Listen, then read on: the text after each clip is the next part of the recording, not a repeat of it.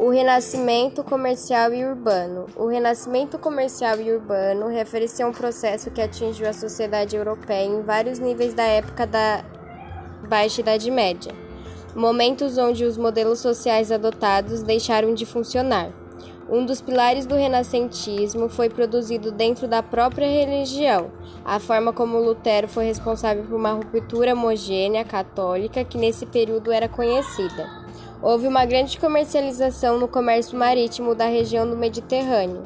Com o impulso do Mediterrâneo, houve o início das cruzadas, um acontecimento que abriu o comércio oriental para os comerciantes italianos.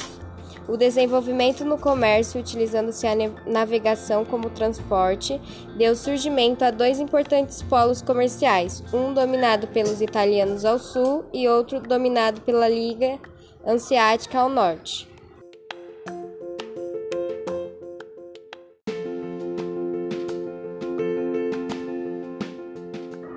A Liga Hanseática foi uma aliança de cidades mercantis que influenciaram e estabeleceram e manteve o monopólio comercial.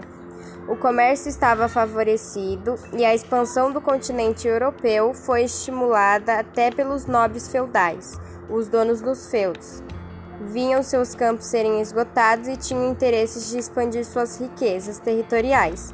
Sendo assim, eles incentivavam a ocupação de outras áreas por seus servos que, através de outras formas de cultivo, como a utilização rotativa do solo, conseguiram expandir também a produção agrícola no processo chamado Renascimento Agrícola, que o encaminhou paralelamente um novo comércio europeu, e foi ao mesmo tempo que contribuiu para que ele se expandisse mais.